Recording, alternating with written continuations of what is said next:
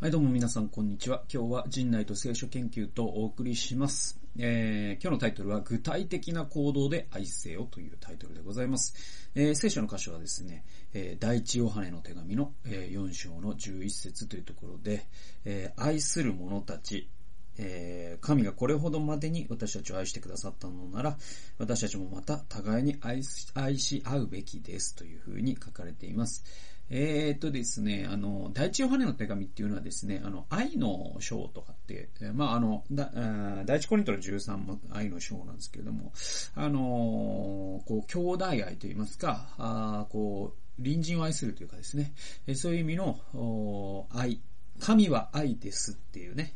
あの、よく、教会の、なんか、玄関とかに書いてある、神は愛ですというフレーズが出てくるのも、この第一ヨハネの手紙の4章なんですね。4章の8節ですね、具体的には。えー、神の愛のない者には神を知りませんと、神は愛だからですって書いてあります。で、えっとね、よくあの、まあ、えっ、ー、と、ヨハネ3章16節っていうのが小さな聖書だよって、えー、確かマルチン・ルターだかが言ったんですよね。だから、その、ヨハネ3章16節を覚えてる人は多いんですけれども、あの、同じようにですね、実は、あの、第一ヨハネの3章16節も大事だよっていうのを僕はね、あの、なんかの説教で聞いてなるほどなと思ったんですけど、第一ヨハネのね、3章16節なんて書いてあるかというと、キリストは私たちのためにご自分の命を捨ててくださいました。それによって私たちに愛が分かったのです。ですから、私たちも兄弟のために命を捨てるべきですってあるんですよ。で、ヨハネの3章16節って、えっと、えー、神は私たちのために、えっ、ー、と、御子を使わされましたと。ね。それほどまでに、えー、えー、この世を愛されたという、うその、ニコデモに対するね、イエスの応答の後に出てくる、えー、箇所なんですけれども、これ第、この2017バージョンどうなってるのか覚えてないんですけど、神は実にその一人子をお与えになったことに弱された。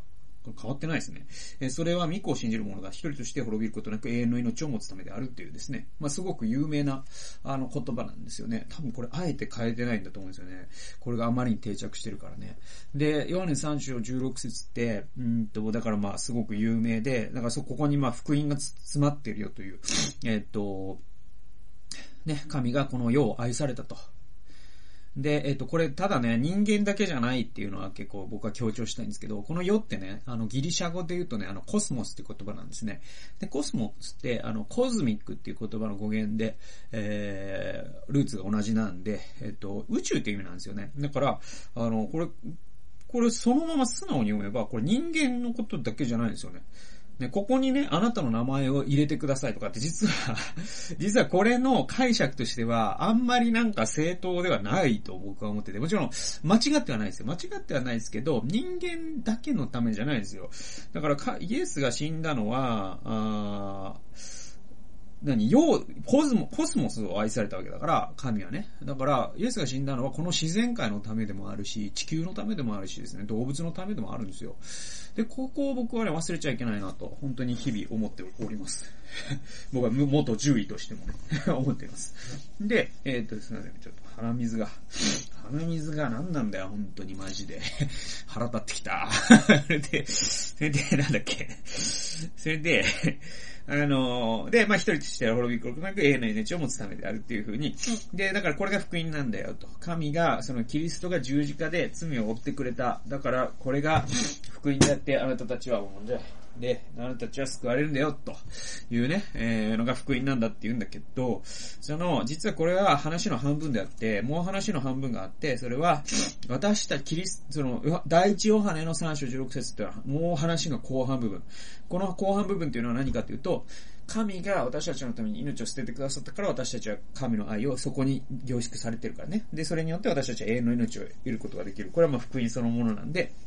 それは別に誰も否定しないでしょう。で、僕もこれが福音だと思いますよ。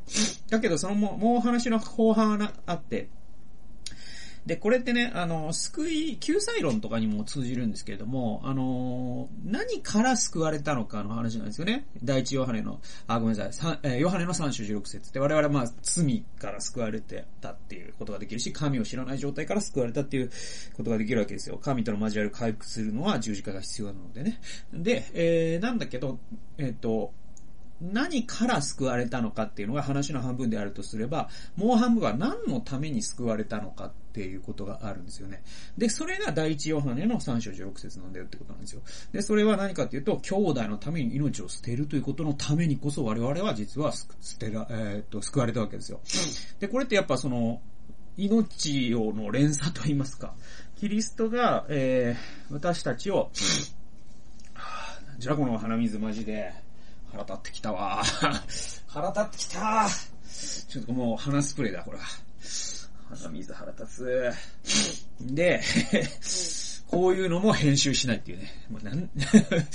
編集しないでおなじみのね、YouTube ですけれども。で、で、あのーえー、キリストがですね、我々のために死んでくださったっていうのは我々が兄弟のために命を捨てるためなんですよ、実はね。で、これあの、命の、なんだろう、自己犠牲の連鎖ですよね。で、あの、塩刈峠っていうね、あの、三浦彩子さんの作品があるじゃないですか。あれって、その、長野さんという、まあ、実在の人がモデルらしいんですけど、その、キリスト者がですね、その、暴走する、鉄道、まあ、北海道ですから、電車じゃなくて汽車なわけなんですけれども、石炭でね、当時走ってたね。その汽車が暴走して、その峠を越えるときに、えー、もうこのままでは脱線して、えー、乗客が全員死んでしまうってなったときに、その長野さんという車車掌がですね、クリスチャンなので、自分はキリストによって、えー、キリストの命を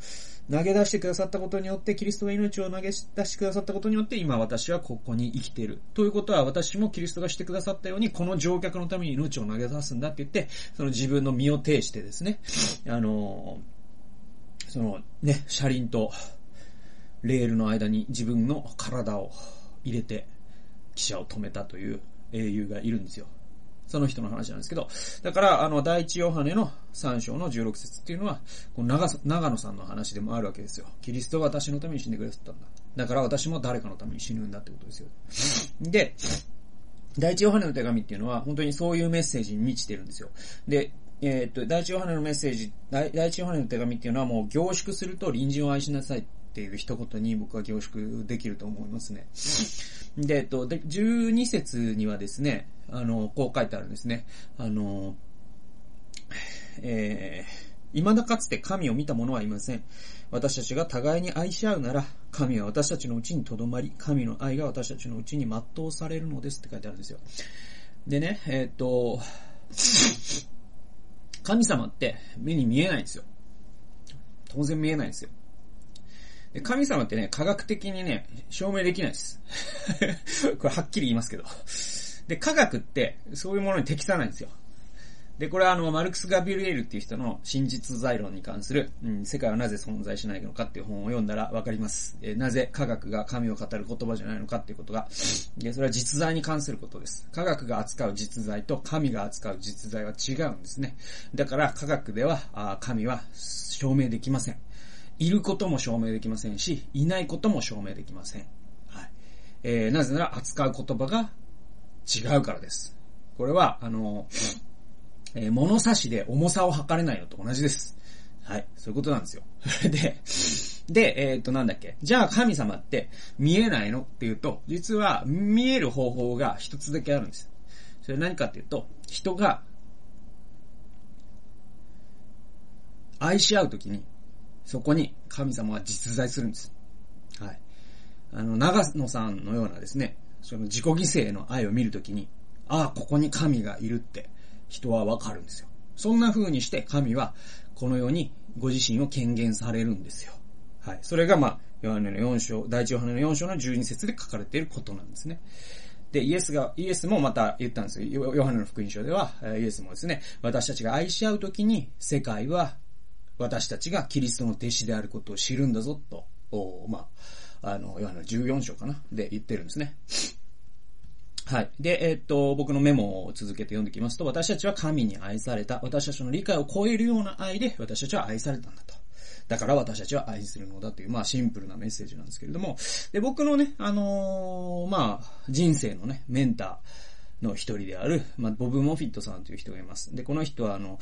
もしイエス様が市長だったらというね、本を書いていて、僕がね、その本をね、今訳してね、今これが、もう最終のゲラーというか、こういう状態になってて、今これ出版の準備してます。で、えっと、このね、えっと、ボブ・モフィットさんのもうライフメッセージっていうのがあって、今もう80歳に近づく、70代後半のおじいちゃんといえばおじいちゃんなんですけれども、本当にですね、この人は一つだけ人生にメッセージがあるとしたら、それは愛せよっていうことなんですよね。で、彼は本当にもうキリスト教というものは愛するという一言で、言えるんだよということに、本当に全人生をかけたような人なんですよ。で、具体的な行動によって愛するとき、人々は神がどれほど私たちを愛してくださるかを知るんだよっていうのを、まあ、人生を通してですね、言い続けた人で、今も言い続けてる人で、えー、で、僕は彼からやっぱり訓導を受けたので、本当に彼のメッセージを、なんていうのかな、あの、心臓移植みたいにして、えっ、と、僕の中に彼が息づいているのでね、僕のメッセージでもあるわけですよ。えっと、18節にはですね、こうあるんですよね。4、第一ヨハネの4章18節には、愛には恐れがありません。全き愛は恐れを締め出します。恐れには罰が伴い、恐れる者は愛によって全きものとなっていないのですっていうね。えー、で、えっと、まあ、恐れが突然出てくるんですけれども、このね、恐れとかね、不安ってね、あのね、実は、その、あ、愛という行為と、反対というかですね、なんかあの、裏返しというかですね、えー、そういう概念でもあるなと思うんですね。もちろんあの、マザー・テレスが言うように愛の反対語は無関心ですみたいなのもすごく本当にそうだなと思うんですけれども、愛の反対は実は恐れでもあるんだよというようなことが言えるわけで、で、恐れてる人というのは、あの、愛してない人なんだよと。本当に愛してる人は、まあ、恐れっていうのがなくなるんだよって。で、えっと、まあ、あの、塩刈峠のね、長野さんを考えたらわかるじゃないですか。あれはもう、愛があったから恐れがなかったわけですよ。死んでもよかったわけで。で、あのこれはね、結構僕深い話だなと思うんですよね。あの、まあ、今のね、この日本の人ってね、を一番突き動かしてるモチベーションって僕何かなと思った時に、80年代とかは、あの、エコノミックアニマルって日本人って世界から言われてたじゃないですか。あの、経済 だからまあ金の亡者っていうかさ、あ日本人はもう金、金、金だな、みたいに世界から言われてて。で、えじゃあ今どうかっていうと、もちろん金、金、金なとこはあるけど、でも、あの、それで言ったらアメリカはもっとひどいぞみたいなところもあるから、だから、えじゃあその批判は当たらないとしたら、まあ当たるけどね、当たるけど当たらないとしたら、僕はじゃあ日本人の今の、じゃあ80年代が金で、90年代よく知らない、0年代も知らないけど、今少なくともこうね、う僕が社会、えー、批評というかですね、社会を、この社会を一言で、えー、まあ、僕なりに分析するなら、日本の社会を突き動かしている原動力は、僕は一言で、あのね、不安だと思ってるんですよ。はい。不安というものがこの社会を突き動かしてるなーって僕はこの10年ぐらい見てます。うん。で、僕あながち外れてないと思ってて、割とこの分析には自信があります。で、それは、まあ、その、BSE 騒動の時に保健所職員だったこととかも関係あるし、えー、そうですね。まあ、あのー、今のね、コロナのことでも、えっ、ー、とね、なんかね、その世論調査、各国の世論調査で、あの、日本って一番死者数が少ないじゃないですか、どう考えてもね。一番っていうか、まあ一番少ないうちの一つで。その理由はわかんないとされてて、それはなんか日本人が衛生的だったからみたいな話って僕ちょっと乗りたくないんですけど、いやいやいやいやいや、みたいのあって、僕はね。あの、多分、あの、山中教授とかも言ってるけど、あの、X ファクターっていうのがあるだろうと言われてて、それは遺伝的な何かなのか、腸内細菌層なのか、BCG の摂取なのか、あるいはそのアジア型と欧米型で、菌、その菌じゃない、あの、ウイルスね、ウイルスの変異の仕方がそもそも、えー、違うんじゃないかとか、あの、まあ、まあ、後々分かってくると思うんだけど、多分そういったもののはずで、生物学的に説明できるようなものは、な、はずなんですよね。で、えっと、でね、で、まあ、とにかく、ど、け、その原因はどうあれ。で、アベノマスクのせい、のおかげでないことだけは、まあ、1000%言えるんじゃないですか。だって届いてないもん、だって ちっちゃいし。俺届いたけど、ちっちゃいし。もうほんとちっちゃいんだから、一回洗ったら、なんかすげえ縮むし ね。ちょっとアベノマスクの悪口言っていいですか？すいません。なんかちょっと、この機会に。ほんとあれすごいんですよ。ちっちゃいんですよ。でもね、ほんとね、1億総給食当番ですよ、あんなの。で、どんどん上に上がってきてね。でね、あれね、僕、あの、あれにつけてね、あの、自転車乗ってたってね、出かけたんですよ、一回。俺、その時本当にね、俺は、本当に、初めてと言っていいぐらい、安倍首相を尊敬しましたよね。本当あの人はこんな分厚いものをつけて、あん、喋ってたのか、今まで。すげえなと。安倍首相はやっぱ肺活量すげえなっていう。滑舌はさておきっていうね。あの、思いました。はい。ということで、安倍さんのために祈りましょう、皆さん。ね。で、ちょっと、なんだ、なんだ、なんじゃこの話。で、なんじゃこの話。えっと、だから、安倍のマスクのせいじゃないですよ。だけど、とにかく何かの理由で日本は、とにかく、その、